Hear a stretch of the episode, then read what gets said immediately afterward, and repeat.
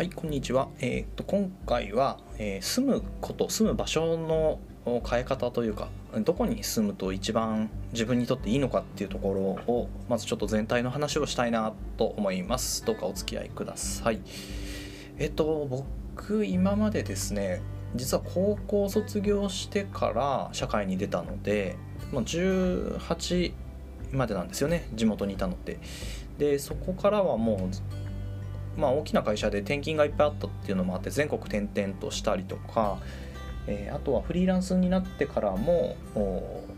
まあ、地元には一時帰らずに、まあ、大阪に住んでたりっていう風なことがあったりあとは出張で本当にあちこち行くので、えー、といろんな場所を、ま、この目でこの足で見てきました。で、えーそそんなことしてるうちにですねあとまあ仕事がすごい忙しかったっていうのもあってどうやったらパフォーマンスが上がるんだろうっていうのを常に考えるようになったんですね。でその結果やっぱり住む場所が仕事のパフォーマンスにすごい影響を与えるなっていうところをめちゃめちゃ実感しているので住む場所大事ですよ。でえっと何がいいか悪いかってこれもちょっと仕事のところの話で喋ったんですけどもそのどういう暮らしがいいのか嫌なのかっていうのを、まあ、自分ではっきりしとくっていうのがすごい大事かなと思います。でえっと今で言うと例えば家部屋の広さはアイディアを出すのにすごいやっぱり関係しているなとかあとは自然が近くにあるかどうかでその自分が常に癒される癒されやすい環境にあるかどうかっていうのもあったりしますよね。それから職場までの通勤時間にどれぐらい時間をかけているのかっていうところもその一日の時間時間を有効に使えるかどうかっていうところで本当にこれも大きな要素かなっていうふうに思っています。なので、えーっとまあ、住む場所っていうかそのどの地域地区もそうなんですけどどういう家、えーかどうかっていうのも結構大きい問題かなっていうふうに思います。なので、えー今回の章ではその住む場所を変えるとこんなにパフォーマンスが上がるんだよっていう僕の実体験をもとにじゃあ具体的に何をどう変えていったらいいのかっていうところのお話をしていきたいと思います。やっぱりね自分で作り上げた環境ってなかなかやっぱいいっすよね。なんかみんなお城を作りたがるのがなんとなく分かりますよ。ね、そんな立派じゃ立派なお城じゃないにしても空間を整えるっていうところの大きさについて何か気づきがあれば嬉しいなと思いますので、えー住む場所編ということで、えー次の章も聞いていただければと思います。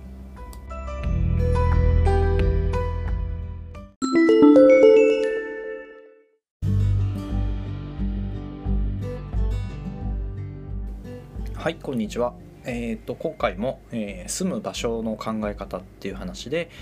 えーお話を進めていきたいと思います。えっ、とまあ具体的な話に入っていくんですけども、あの僕が今すごい福井県大野市っていうところに住んでるんですけど、すごく今生活が充実してるんですね。でこれってなんだろうなと思ったらここに引っ越す前に自分にとって何が大事な要素なんだろうっていうのをすごい見極めて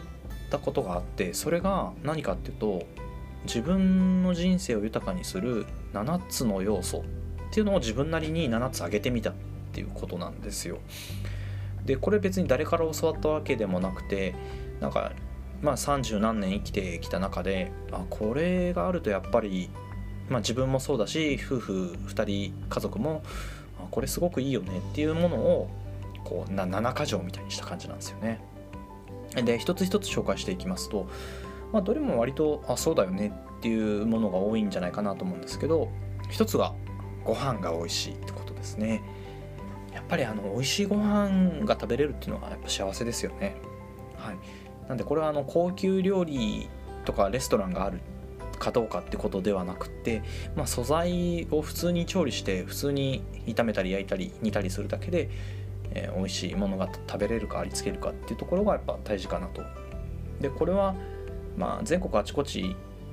まあ、転勤だったり出張だったりで旅してた中で気づいたんですけどやっぱあの思い出に残ってるのって美味しいご飯だったりするんですよね。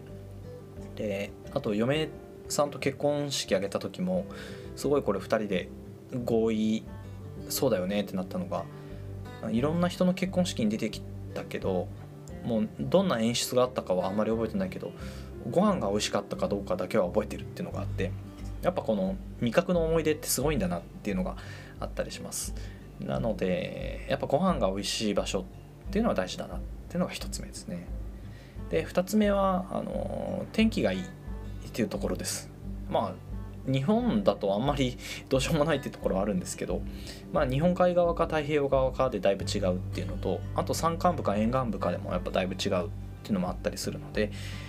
まあ、この場合はちょっと僕の場合特殊なんですけど冬はスノーボードがをするので雪が降る場所がよくってそれ以外は基本的にはまあ晴れ間が多いというか、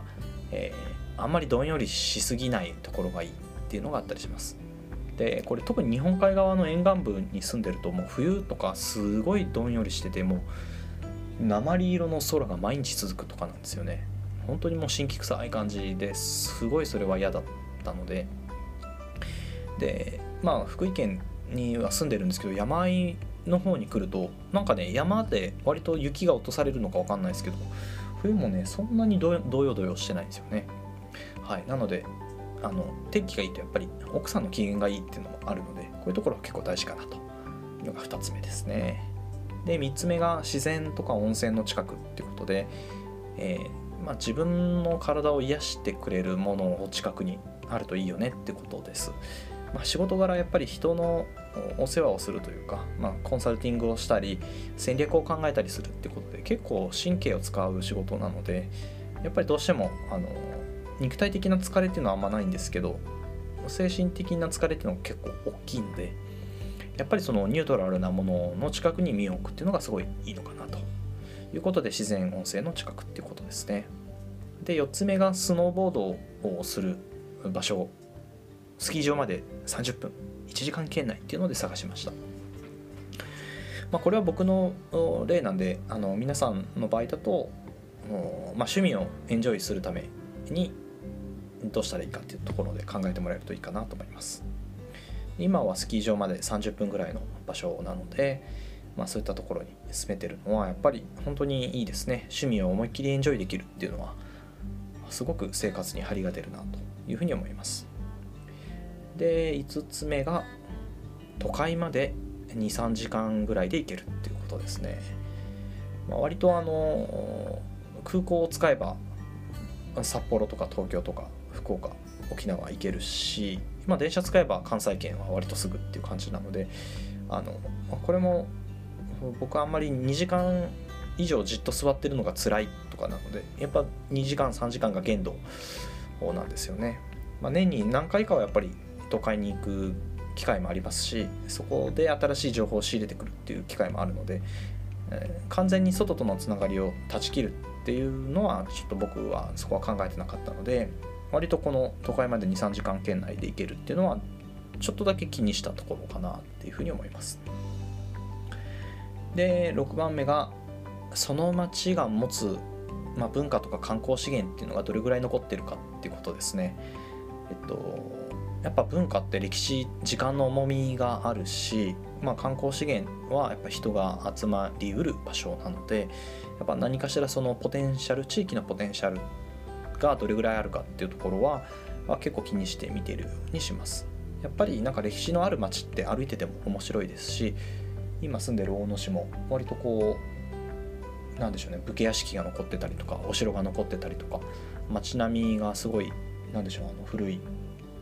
渋い街並みが残ってたりして結構歩いてても面白いのでこういうところにいるとやっぱりすごくあいい場所に来れたなって感じがやっぱりします。で最後7番目が面白いユニークな人たちが周りにいるってことですね。あの、まあ、自分一人で生きていくわけではないですし、まあ、家族がいるとはいえやっぱ誰かとの関わり合いで生きていくので結構その、まあ、大きなテーマでえー、人間関係っていうテーマもこの後触れていくんですけどまあ、そこもすごい外せない要素かなっていうふうに思いますなので、まあ、場所選びと言いながらも実はそのどんな人がそこにいるのかっていうところも結構気にして見てたりしたので、えー、まあそういったところも人間関係ということで7番目に上がってきたっていう風な感じですね。はい、というわけで、まあ、人生を豊かにする7つの要素っていうことなんですけど、まあ、改めてこうざっと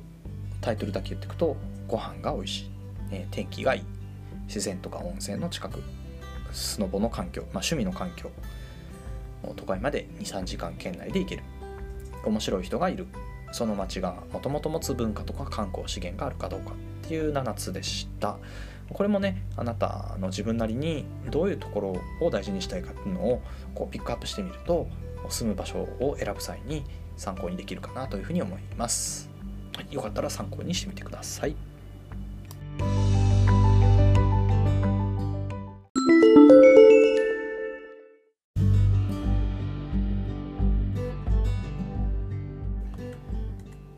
はい、こんにちは、中村です。えー、今日は、えーとまあ、住む場所の環境を整えようっていうところで、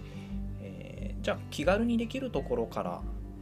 やろうかなっていう話をしたいと思います、えー、気軽にできるところっていうと要は自分の部屋ですね作業場だったり仕事部屋だったりをえっと、どうやって整えたらパフォーマンスが上がるのかとか集中して仕事ができるのかっていうのを僕なりの観点でお話しできたらなというふうに思います。でえっとまあ、前の動画でも自己紹介とかでもお話ししてるんですけど基本的に私は実質自分の家の自分の部屋でお仕事をしてでたまに、まあ、取材とか撮影がある時は外に出かけるっていうようなライフスタイルです。なのでほとんどこう何か作業があったり、えー、文章を書いたり動画を編集したりっていうのは自分の部屋でやってるっていう感じなんですけどこの部屋をいかに仕事が集中できる環境で整えるかっていうのがすごく大事だったりします。でえーとまあ、なんでかっていうと仕事をハイパフォーマンスでやってもう短期間で集中して、え片付けちゃえば残りの時間は自分の好きなことに使えるってことになるのでやっぱりそのいかに集中できるかいかにパフォーマンスを高くやって時間を生み出すかっていうところを大事にしてるっていう感じです。で、えっと、僕がやってる、まあ、工夫をですねいくつか紹介できたらと思うんですけど、まあ、ちょっとね画像とか用意できたらいいんですけどあの音声で、えー、こんなことやってますっていうのを紹介したいと思います。でまずですねモニターですね。パソコンを今まあ、ノートパソコンもデスクトップも両方持ってるんですけど基本的にマシンは、えー、デスクトップを使って、えー、お仕事をしています。でモニターを24インチぐらいかなのものを2つ横に並べて、えー、デュアルモニターでやってます。これやっぱねめちゃくちゃいいですね。片方はインターネットのブラウザを開いてでもう片方は、えー、なんか文字を書いたり動画を編集したりとかっていうものを画面を切り分けてできるのでいちいちこう切り替えなくていいのがすごい楽ですね。片方は作業片方は調べ物っていう風に分けれるのでこれはすごいおすすめなので、まあ、12万23万ぐらいあればあのどなたでもできちゃうのでこれ絶対やった方がいいと思いますよ。でそれから次がキーボードとマウスですね。えっとマウスとかキーボードはロジクールのものを使ったりしてるんですけどやっぱりこう文章を書いたり作業したりする時にこうなんか使い自分にとって使いやすいものを選ぶっていうのがすごく大事だったりします。で例えばマウスで言うとロジクールの MX Anywhere 2S っていうのがあってこれあの何がいいかってスクロールがあのベアリングになっててこれ聞こえますかね音。カラカラカラカラ。ってこう爪でピンって弾くともう無限にスクロールしてくれるんですよね。はい。これはねあの長いウェブページ見たりするときにすごい楽だったりします。あとはこのスクロールボタンを右左に動かすことで横スクロールも対応してるっていうのが良かったりしますね。それからキーボードはマイクロソフトのなんかねエルゴノミクスのやつを使ってるんですけどこれも1万円ぐらいしたかなあの文字バチバチ打つことが多いのでやっぱりあのなるべく体の形に優しいものをやってストレスがないようにしてるって感じですかねやっぱり長いこと作業する長い時間使うものはやっぱ投資するとそれなりにやっぱりいいですよね。それから椅子ですね。椅子もこれ僕あのちょっとお恥ずかしい話なんですけどサラリーマン時代にすごいやっぱ残業が長かってずっと座りっぱなしの仕事だったんで一回あの痔になっちゃったんですよね。で本当に緊急手術したっていうようなこともあったりしてそれ以来あんまりこうお尻が蒸れるのがダメなんですよ。なのであの例えば出張中も新幹線とか飛行機に長時間乗ってるとやっぱかなり調子悪くなってちゃいますし、まあ、そういうのもあって結構椅子には投資してます。えっ、ー、とアーロンチェアっていうのを買って、えー、座っているんですけどこれ何がいいかって座面がもうオールメッシュなのであのお尻蒸れないっていうのがめちゃめちゃ快適ですね。昔はいろいろこうなんか学習机の木の机に座ったりとかあとなんだイームズチェアに座ったりとかバランスボールに座ったりとかしてたんですけどやっぱどうしてもこうお尻が蒸れちゃうとすごいやっぱ体調悪くなっちゃうので、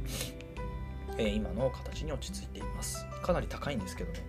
やっぱりあの椅子に投資するって結構いいですよ。おすすめです。はい。で、まあ、そういうようなこの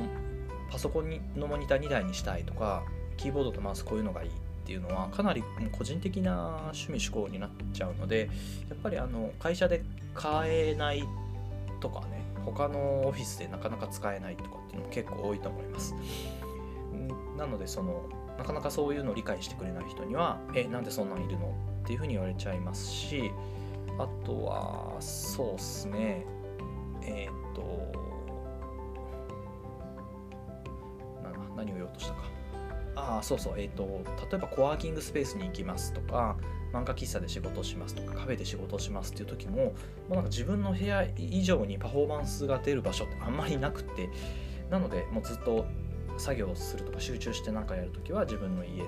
でやってるって感じですね。なんで僕あんまりノマドノマドワーク的な働き方って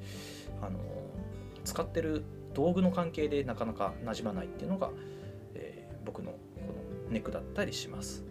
まあ、こんな感じでですね使う機材をちょっと工夫するっていうだけでもだいぶ違うのかなっていうふうに思うのでもし取り入れられるところがあったら是非取り入れてみてください。また次のお話ではですねじゃあその空間をどうしてるかどんな風に考えてるのかっていうところもお話ししていきたいと思います。はいじゃあ本日もご視聴ありがとうございました。